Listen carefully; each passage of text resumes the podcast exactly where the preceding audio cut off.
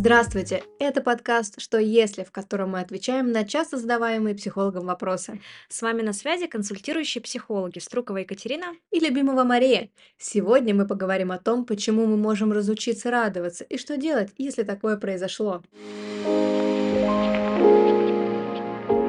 Для начала важно остановиться на том, что такое радость в принципе. Мы часто смешиваем эту эмоцию с различными более сложными состояниями, такими как счастье и удовольствие.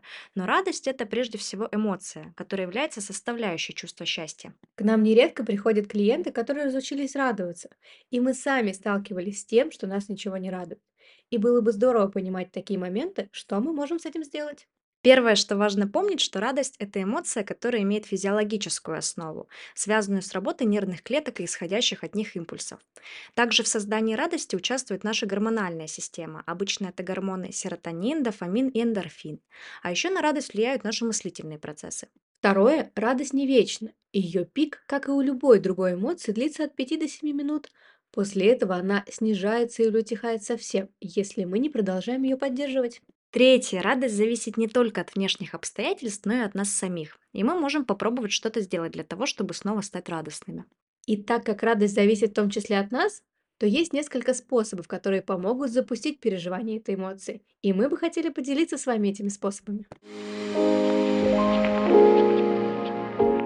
Мне очень нравится техника «хорошая за день». Я сама периодически пользуюсь.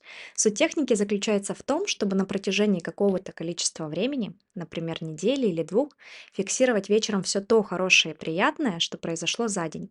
Это могут быть какие-то большие яркие события, например, вечеринка или победа в конкурсе, так и мелочи, которые были приятны. Выспалась, встретила знакомого и так далее. Техника помогает сместить фокус на приятные события, которые мы можем упускать из виду. Потренировавшись, со временем мы начинаем подмечать эти события в моменте, что будет приводить к чувству радости. Есть еще одна очень хорошая техника, которая называется дневник достижений. Это тоже ежедневное фиксирование, но фиксирование собственных достижений.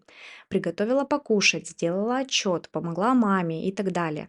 Нередко в потоке дел мы можем не замечать своих достижений, и как раз-таки фокус на них поможет вызвать это приятное чувство радости и удовлетворения. А мне нравится техника «приятные мелочи». Она помогает вернуться к небольшим действиям, пускай даже и привычным, тем, которые меня радуют.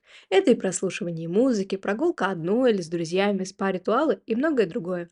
Я стараюсь в течение дня возвращаться к какому-то из этих действий, чтобы переключиться с различных событий на что-то легкое, комфортное и радостное для меня. Небольшой лайфхак. Прежде чем начать практиковать эту технику, Вспомните и составьте список из того, что обычно приносит вам удовлетворение и радость. И каждый день делайте что-то из этого списка.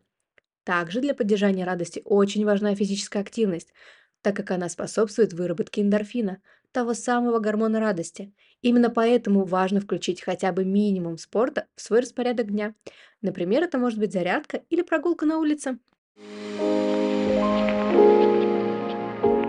Давайте подведем итоги. Мы с вами поговорили про радость. Радость– это эмоция, в возникновении которой участвует нервная система, гормоны и мышление.